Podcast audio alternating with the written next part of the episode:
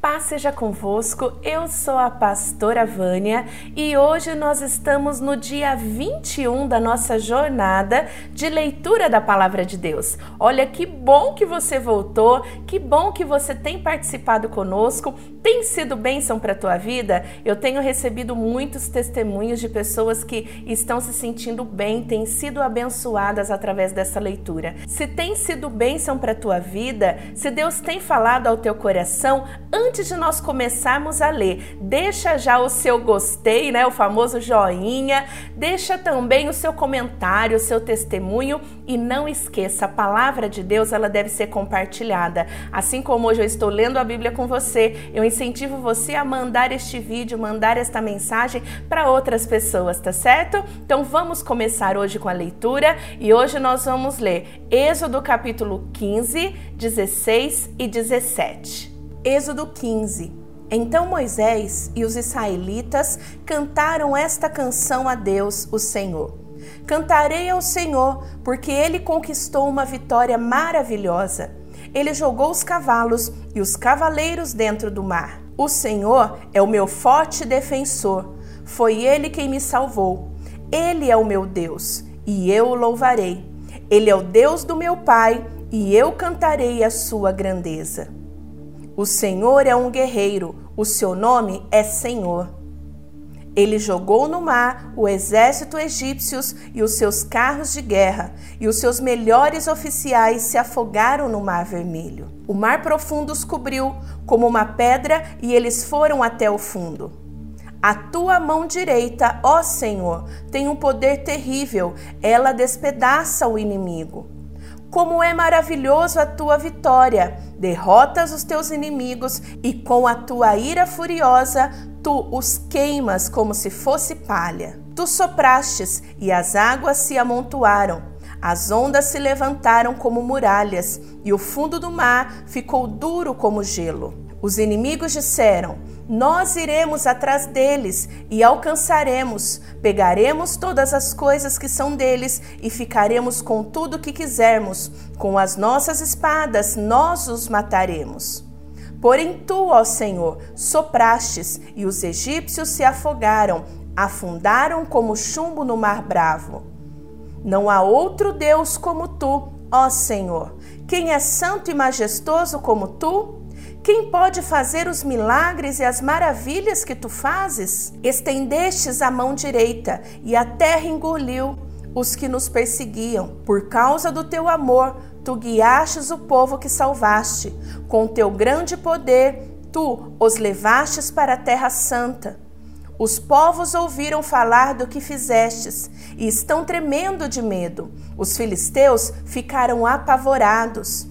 Os chefes dos Edomitas estão assustados, os poderosos Moabitas perderam a coragem e todos os cananeus estão tremendo. O medo e o terror caíram sobre eles. Eles viram o teu grande poder e ficaram parados como se fossem pedras, até que tivesse passado o teu povo, o povo que livrastes da escravidão. Tu levarás o teu povo para viver no teu monte, o lugar, ó Senhor que escolhestes para morar, o templo que tu mesmo construíste. O Senhor Deus será rei para todo sempre. Os israelitas atravessaram o mar em terra seca. Porém, quando os carros de guerra dos egípcios, com seus cavalos e cavaleiros, entraram no mar, o Senhor Deus fez com que as águas voltassem e os cobrissem. A profetisa Miriam, que era irmã de Arão, pegou um pandeiro e todas as mulheres a acompanharam, tocando pandeiro e dançando. E Miriam cantou para elas assim: Cantem ao Senhor, porque ele conquistou uma vitória gloriosa. Ele jogou os cavalos e os cavaleiros dentro do mar. Aí Moisés levou o povo de Israel do Mar Vermelho para o deserto de Sur. Eles caminharam três dias no deserto e não acharam água. Então chegaram a um lugar chamado Mara, porém não puderam beber a água dali porque era amarga. Por isso aquele lugar era chamado de Mara. O povo reclamou com Moisés e perguntou: O que vamos beber? Então Moisés, em voz alta, pediu socorro a Deus, o Senhor, e o Senhor lhe mostrou um pedaço de madeira. Moisés jogou a madeira na água, e a água ficou boa para beber. Foi nesse lugar que o Senhor Deus deu leis aos israelitas e os pôs à prova. Ele disse: Se vocês prestarem atenção no que eu digo, se fizerem o que é certo e se guardarem os meus mandamentos, eu não os castigarei com nenhuma das doenças que mandei contra os egípcios. Eu sou o Senhor que cura vocês. Depois os israelitas chegaram a Elim, aonde havia doze fontes de água e setenta palmeiras, e acamparam ali, perto da água. O povo de Israel saiu de Elim e foi para o deserto de Sim, que ficava entre Elim e o Monte Sinai. Chegaram ali no dia 15 do segundo mês depois da saída do Egito. Ali no deserto, todos eles começaram a reclamar contra Moisés e Arão, dizendo assim: Teria sido melhor que o Senhor tivesse nos matado no Egito. Lá nós poderíamos pelo menos nos sentar e comer carne e outras comidas à vontade. Vocês nos trouxeram para este deserto a fim de matar de fome toda esta multidão.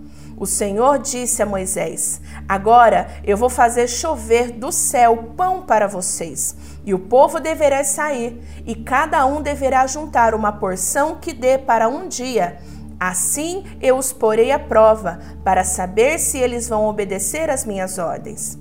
No sexto dia deverão juntar e preparar o dobro do que costumam juntar nos outros dias. Então Moisés e Arão disseram ao povo: Hoje à tarde vocês ficarão sabendo que foi o Senhor Deus quem os tirou do Egito. Amanhã de manhã vocês verão a glória do Senhor, pois o Senhor ouviu as reclamações de vocês contra ele. Foi contra ele e não contra nós que vocês reclamaram, pois, afinal das contas, quem somos nós? E Moisés continuou: É Deus, o Senhor, quem vai lhe dar carne para comerem de tarde e pão à vontade de manhã. Pois o Senhor ouviu vocês reclamando contra ele. As suas reclamações são contra ele e não contra nós. Pois, afinal das contas, quem somos nós? Aí Moisés disse a Arão: Diga a todo o povo que venha e fique diante de Deus, o Senhor, pois ele ouviu as reclamações dele. Enquanto Arão estava falando a todo o povo, eles olharam para o deserto e de repente a glória do Senhor apareceu numa nuvem. E o Senhor disse a Moisés: Eu tenho ouvido as reclamações dos israelitas. Diga-lhes que hoje à tarde, antes de escurecer, eles comerão carne e amanhã de manhã comerão pão à vontade. Aí ficarão sabendo que eu, o Senhor, sou o Deus deles. À tarde apareceu um grande bando de codornas, eram tantas que cobriram o acampamento. E no dia seguinte, de manhã, havia orvalho em volta de todo o acampamento. Quando o orvalho secou, por cima da areia do deserto, ficou uma coisa parecida com escamas, fina como uma geada no chão. Os israelitas viram aquilo e não sabiam o que era. Então perguntaram uns aos outros: O que é isso? Moisés lhe disse: Isso é o alimento que o Senhor está mandando para vocês comerem. Esta é a ordem que ele deu. Cada um de vocês deverá juntar o que for necessário para comer. De acordo com o número de pessoas que houver na família, dois litros por pessoa. E assim fizeram os israelitas. Uns pegaram mais e outros menos. Quando mediram, aconteceu que o que havia pegado muito não tinham demais, e não faltava nada para os que havia pegado pouco. Cada um havia pegado exatamente o necessário para comer. Então Moisés lhe disse: Ninguém deverá guardar nada para o dia seguinte. Mas alguns não obedeceram à ordem de Moisés e guardaram uma parte daquele alimento. E no dia seguinte, o que tinha sido guardado estava cheio de bichos e cheirava mal. Aí Moisés ficou muito irritado com eles. Todas as manhãs, cada um pegava o necessário para comer naquele dia, pois o calor do sol derretia o que ficava no chão. No sexto dia, pegaram o dobro, isto é, quatro litros para cada pessoa. Os líderes do povo foram e contaram a Moisés o que estava acontecendo. E Moisés lhe disse: Amanhã é dia de descanso, o sábado santo, separado para Deus, o Senhor. Por isso o Senhor deu a seguinte ordem: os que quiserem assar este alimento no forno, que assem, e os que quiserem cozinhar, que cozinhem, e guarde para o dia seguinte o que sobrar. Conforme a ordem de Moisés, todos guardaram para o dia seguinte o que tinha sobrado, e não cheirou mal e nem criou bicho. Moisés disse: Comam isto hoje, pois é sábado, o dia de descanso separado para Deus, o Senhor. Neste dia vocês não acharão no campo nada para comer. Recolham esse alimento durante seis dias, porém, no sétimo dia, que é o dia de descanso, não haverá alimento no chão. No sétimo dia, algumas pessoas saíram para pegar o alimento, porém não acharam nada. Então o Senhor Deus disse a Moisés: Até quando vocês vão desobedecer as minhas ordens e as minhas leis? Lembre-se que eu, o Senhor, dei a vocês um dia de descanso, e foi por isso que no sexto dia eu lhes dei alimento para dois dias. No sétimo dia, fiquem todos aonde estiverem, ninguém deverá sair de casa. Assim o povo não trabalhou no sétimo dia. Os israelitas deram àquele alimento o nome de maná. Ele era parecido com uma sementinha branca e tinha gosto de bolo de mel. Moisés disse: O Senhor Deus mandou que fosse guardados dois litros de maná, para que no futuro os nossos descendentes possam ver o alimento que ele nos deu para comermos no deserto quando ele tirou do Egito. Então Moisés disse a Arão: Pegue uma vasilha, ponha nela dois litros de maná e coloque na presença de Deus, o Senhor, a fim de ser guardado para os nossos descendentes. Arão fez o que o Senhor havia ordenado a Moisés e colocou a vasilha diante da arca da aliança para que ficasse guardada ali. Durante 40 anos, os israelitas tiveram maná para comer, até que chegaram a uma terra habitada, isto é, até que chegaram à fronteira de Canaã. A porção de maná para cada pessoa era a décima parte da medida padrão, que tinha 20 litros. O povo de Israel saiu do deserto de Sim, caminhando de um lugar para outro, de acordo com as ordens de Deus, o Senhor. Eles acamparam em Refidim, mas ali não havia água para beber. Então reclamaram contra Moisés e disseram: Dê-nos água para beber. Moisés respondeu: por que vocês estão reclamando? Por que estão pondo o Senhor à prova? Mas o povo estava com muita sede e continuava reclamando e gritando contra Moisés. Eles disseram: Por que você nos tirou do Egito? Será que foi para nos matar de sede, a nós, os nossos filhos e as nossas ovelhas e cabras? Então Moisés clamou pedindo ajuda a Deus, o Senhor.